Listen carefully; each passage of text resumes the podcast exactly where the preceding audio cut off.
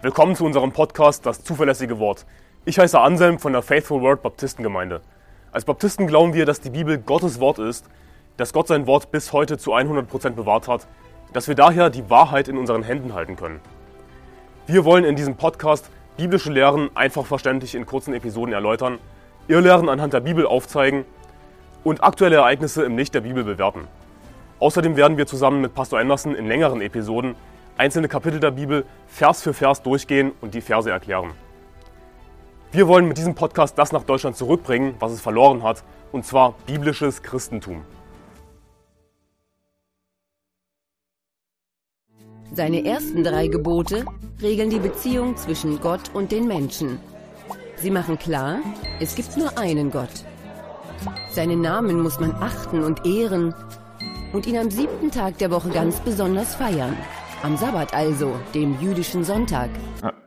Moment mal, stopp. Ist dir gerade was aufgefallen? Ist dir aufgefallen, dass die katholische Kirche ein Gebot weglässt? Eigentlich sollte man meinen, dass alle Leute, die sich als Christen bezeichnen, an dieselben zehn Gebote glauben. Denn die zehn Gebote werden in keiner, auch in keiner falschen Bibelübersetzung verändert. Die zehn Gebote sind in jeder Bibelübersetzung dieselben, da wird nichts dran geändert. Aber die katholische Kirche hat tatsächlich andere zehn Gebote. Wusstest du das? Lass uns einfach mal die zehn Gebote lesen in Exodus, also 2. Mose in Kapitel 20, ab Vers 1. Und Gott redete alle diese Worte und sprach, ich bin der Herr, dein Gott, der dich aus dem Land Ägypten, aus dem Haus der Knechtschaft herausgeführt habe. Du sollst keine anderen Götter neben mir haben. Erstes Gebot. Du sollst dir kein Bildnis noch irgendein Gleichnis machen, weder von dem, was oben im Himmel, noch von dem, was unten auf Erden, noch von dem, was in den Wassern unter der Erde ist. Bete sie nicht an und diene ihnen nicht, denn ich, der Herr, dein Gott, bin ein eifersüchtiger Gott, der die Schuld der Väter heimsucht an den Kindern bis in das dritte und vierte Glied derer, die mich hassen, der aber Gnade erweist an vielen Tausenden, die mich lieben und meine Gebote halten. Zweites Gebot. Du sollst den Namen des Herrn deines Gottes nicht missbrauchen, denn der Herr wird den nicht ungestraft lassen, der seinen Namen missbraucht. Drittes Gebot. Gedenke an den Sabbattag und heilig ihn. Sechs Tage sollst du arbeiten und alle deine Werke tun, aber am siebten Tag ist der Sabbat des Herrn deines Gottes. Da sollst du kein Werk tun, weder du, noch dein Sohn, noch deine Tochter, noch dein Knecht, noch deine Magd, noch dein Vieh, noch dein Fremdling, der innerhalb deiner Tore lebt. Denn in sechs Tagen hat der Herr Himmel und Erde gemacht und das Meer und alles, was darin ist. Und er ruhte am siebten Tag. Darum hat der Herr den Sabbattag gesegnet und geheiligt. Viertes Gebot. Du sollst deinen Vater und deine Mutter ehren, damit du lange lebst in dem Land, das der Herr dein Gott dir gibt. Fünftes Gebot.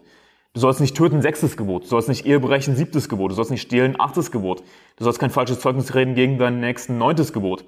Du sollst nicht begehren das Haus deines Nächsten, du sollst nicht begehren die Frau deines Nächsten, noch seinen Knecht, noch seine Magd, noch sein Rind, noch seinen Esel, noch irgendetwas, das dein Nächster hat. Zehntes Gebot. Die, die Zählung der zehn Gebote ist so eindeutig, wenn wir einfach die Bibel lesen.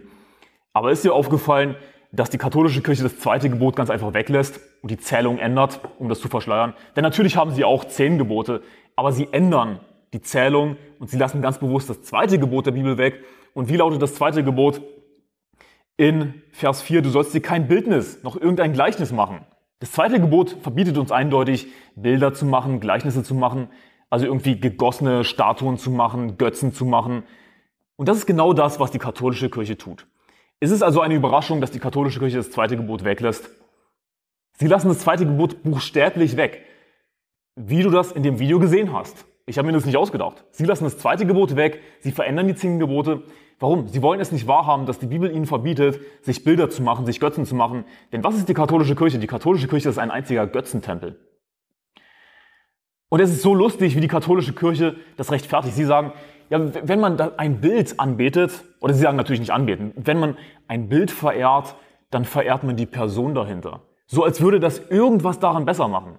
Abgesehen davon, dass es nicht stimmt. Aber nehmen wir einfach mal an, dass es so stimmt, dass wenn ein Katholik vor Maria niederkniet, vor einer Marienstatue niederkniet, sich bekreuzigt und betet, nehmen wir einfach an, dass der Katholik wirklich damit die Person Maria verehrt.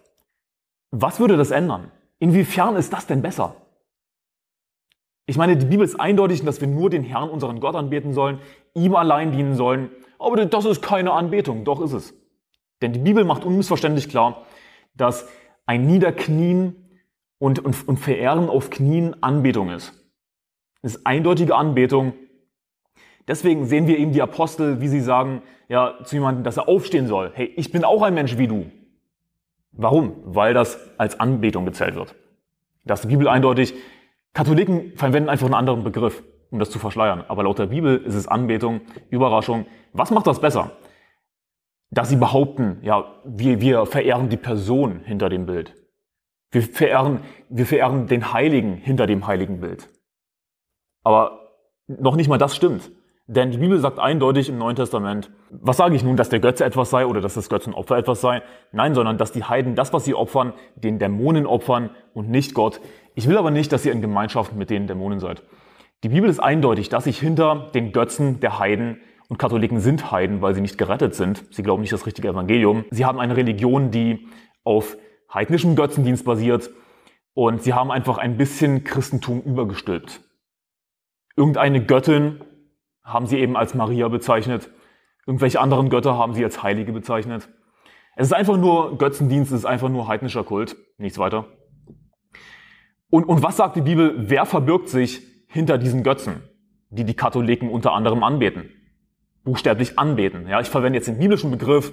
Ja, nicht irgendwie, oh, wir verehren sie nur. Schwachsinn. Ihr betet sie an, die Götzen, die heiligen Bilder. Das ist, was sie buchstäblich machen, die Katholiken. Die Bibel sagt, dass sich hinter den Bildern Dämonen verbergen. Denk ja nicht, dass sie hinter einem Bild von Maria wirklich Maria verbirgt. Was für ein Quatsch.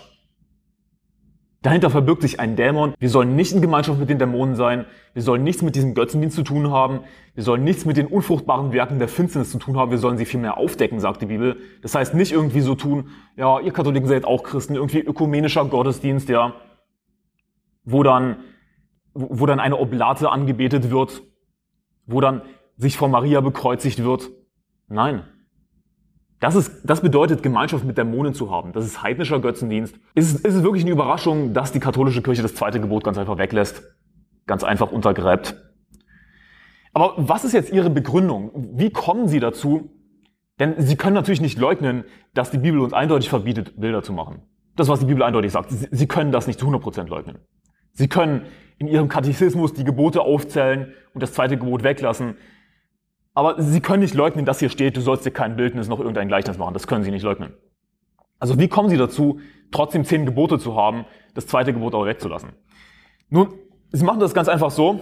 Sie nehmen das letzte Gebot, das zehnte Gebot, wo es heißt, dass wir eben nicht begehren sollen, dass wir nicht neidisch sein sollen auf unseren Nächsten, dass wir nicht irgendwie neidisch darauf sein sollen, was er hat, was er für ein tolles Auto hat.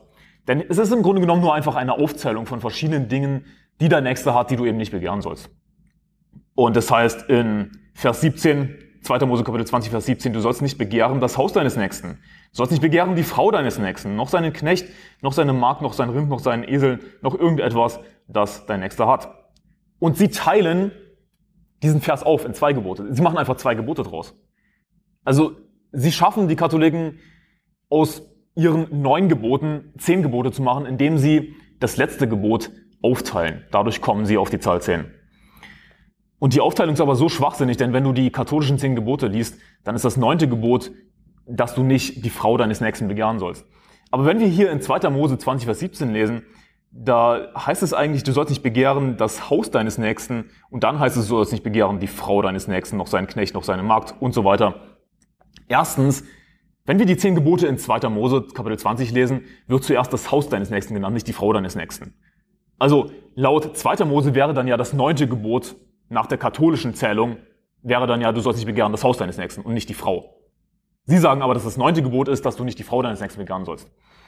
Nun, wie kommen Sie dazu? Sie kommen deshalb dazu, weil in 5. Mose Kapitel 5 die zehn Gebote wiederholt werden mit einer leicht anderen Wortwahl. Und lass mich das aufschlagen, das heißt in 5. Mose Kapitel 5 in Vers 21, du sollst nicht begehren die Frau deines Nächsten, du sollst nicht, dich nicht gelüsten lassen nach dem Haus deines Nächsten, noch nach seinem Acker und so weiter. Also, was siehst du hier eindeutig? Dass einfach die Reihenfolge geändert wird. Die zehn Gebote werden wiederholt. Überraschung, es sind immer noch exakt dieselben zehn Gebote. Warum? Weil das letzte Gebot einfach nur eine Aufzählung ist von verschiedenen Dingen, die der Nächste hat. Und in Vers 21, 5. Mose, Kapitel 5, Vers 21 ist einfach die Reihenfolge, was, was der Nächste hat, geändert. Warum? Weil es keine Rolle spielt. Es ist einfach nur eine Aufzählung, die aussagt, hey, egal was dein Nächster hat, du sollst dich nicht begehren. Du sollst nicht neidisch sein. Du sollst dich nicht danach gelüsten lassen. Und in Vers 21 heißt es eben, du sollst nicht begehren die Frau deines Nächsten. Katholiken sagen dann, siehst du, das ist das neunte Gebot. Und dann, dann machen sie einen Schnitt und dann das zehnte Gebot ist, du sollst nicht gelüsten lassen nach dem Haus deines Nächsten und so weiter. Was für ein Schwachsinn.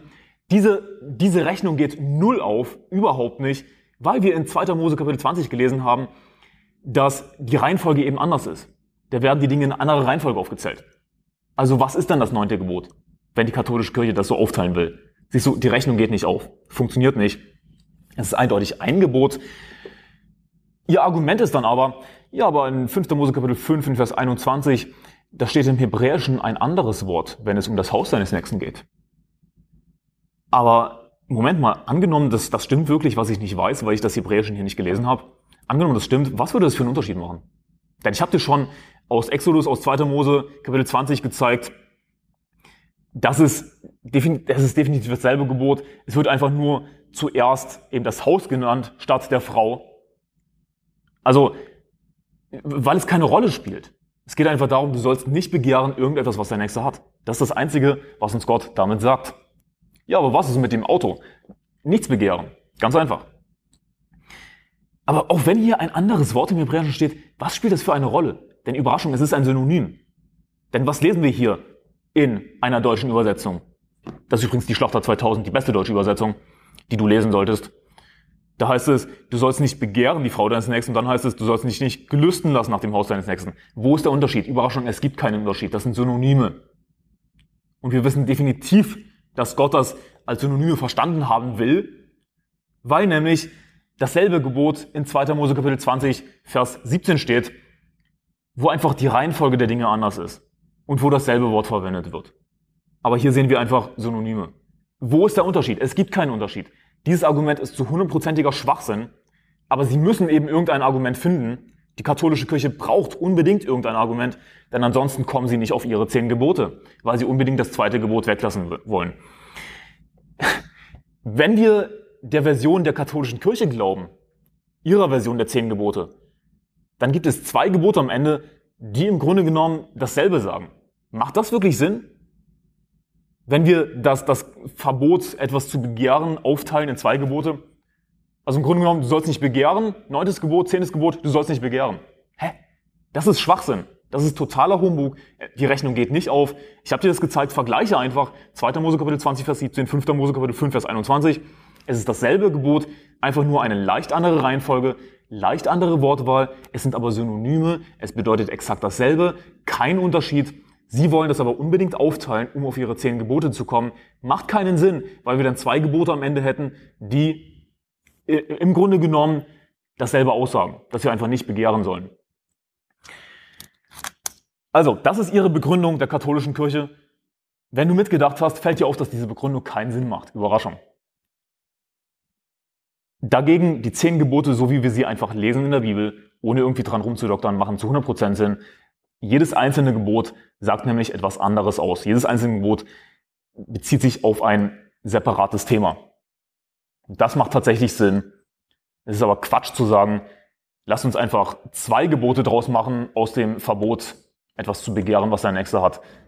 Totaler Quatsch. Die biblischen zehn Gebote, ohne sie irgendwie zu beschneiden, ohne irgendwas davon wegzulassen, machen zu 100% Sinn. 5. Mose Kapitel 5, Vers 6. Ich bin der Herr, dein Gott, der ich dich aus dem Land Ägypten, aus dem Haus der Knechtschaft herausgeführt habe. Du sollst keine anderen Götter neben mir haben. Du sollst dir kein Bildnis noch irgendein Gleichnis machen, weder von dem, was oben im Himmel, noch von dem, was unten auf Erden, noch von dem, was in den Wassern ist, tiefer als die Erdoberfläche. Bete sie nicht an und diene ihnen nicht, denn ich, der Herr, dein Gott, bin ein eifersüchtiger Gott, der die Schuld der Väter heimsucht an den Kindern bis in das dritte und vierte Glied derer, die mich hassen. Das erste Gebot sagt aus, dass wir natürlich keinen anderen Gott haben sollen. Das zweite Gebot hängt durchaus zusammen mit dem ersten Gebot, aber es ist trotzdem eine separate, eine eindeutig separate Anweisung, dass wir uns eben auch kein Bild machen sollen. Also nicht nur habe nur einen Gott, sondern auch keine Bilder machen. Eindeutig. Also es werden zwei separate Themen angesprochen, aber die katholische Kirche, die will eben das zehnte Gebot aufteilen in zwei Gebote, was null Sinn macht, weil es buchstäblich dasselbe damit aussagt, dass wir nicht begehren sollen, Dagegen die biblische Zählung, das erste Gebot, du sollst keinen anderen Gott haben, du sollst nur einen Gott haben, den Herrn. Das zweite Gebot, du sollst kein Bildnis machen. Das macht Sinn, weil das zwei Themen sind. Natürlich wollen sie das nicht wahrhaben, weil sie eben Bilder machen. Und sie versuchen das zu verschleiern hinter, naja, wir verehren ja nur die Person dahinter. Nun, erstens, das ist Anbetung laut der Bibel, sich zu bekreuzigen, niederzufallen, immer wieder dasselbe Gebet zu sprechen. Da kann man das auch als Verehrung bezeichnen. Wir verehren Maria nur, es ist Anbetung laut der Bibel. Und der Witz ist, ich war mit meinen Großeltern mal in der katholischen Kirche zu einer sogenannten Anbetung. Sie haben das als Anbetung bezeichnet. Und weißt du, zu wem sie gebetet haben? Zu Maria. Aber nein, das ist keine Anbetung, bloß nicht. Nun immer wieder dasselbe sinnlose Gebet zu wiederholen, wie Maria voller Gnade, bla bla bla. Das ist Anbetung. Überraschung. Das ist buchstäbliche Anbetung. Gott will das nicht. Erstens, weil wir keinen anderen Gott haben sollen. Ja. Sie haben, Katholiken haben buchstäblich mehrere Götter. Natürlich geben sie das nicht zu, natürlich verschleiern sie das, aber sie haben mehrere Götter. Deswegen haben sie eben Maria, die Heiligen und so weiter. Es sind einfach mehrere Götter. Aber die Bibel sagt, dass sich dahinter Dämonen verbergen, weil es natürlich nur einen Gott gibt. Das heißt, all die Götter, denen die Heiden dienen, all die Götzen, denen die Heiden dienen, wie die Katholiken, das sind alles Dämonen. Wenn sie Maria anbeten, beten sie zu Dämonen. Die meisten Katholiken natürlich traurigerweise unwissend und ähm, deswegen sollten wir Seelengewinn gehen. Viele junge Katholiken sind offen für das Evangelium lassen sich retten und äh, du solltest unbedingt als Christ, als wiedergeborener Christ beim Seelengewinn dabei sein, das Evangelium predigen. Und wir wollen dir gerne dabei helfen. Ich meine, du musst nicht gleich anfangen, äh, selbst zu reden. Du kannst einfach als stiller Partner dabei sein und zugucken, wie wir das Evangelium predigen. Einfach lernen und still für die Leute beten. Ähm, geh einfach auf seelen-gewinnen.de, da findest du unsere nächsten Veranstaltungen, unsere nächsten Seelengewinn-Marathons. Wie müssen diese Heiden mit dem Evangelium erreichen? Ja, es sind Heiden. Sie können sich als Christen bezeichnen, aber sie glauben nicht das richtige Evangelium. Sie beten Götzen an, sie beten somit Dämonen an. Auch wenn sie das als Verehrung bezeichnen oder als was auch immer. Ich hoffe, diese Folge hat dir geholfen. Gottes Segen. Bis morgen.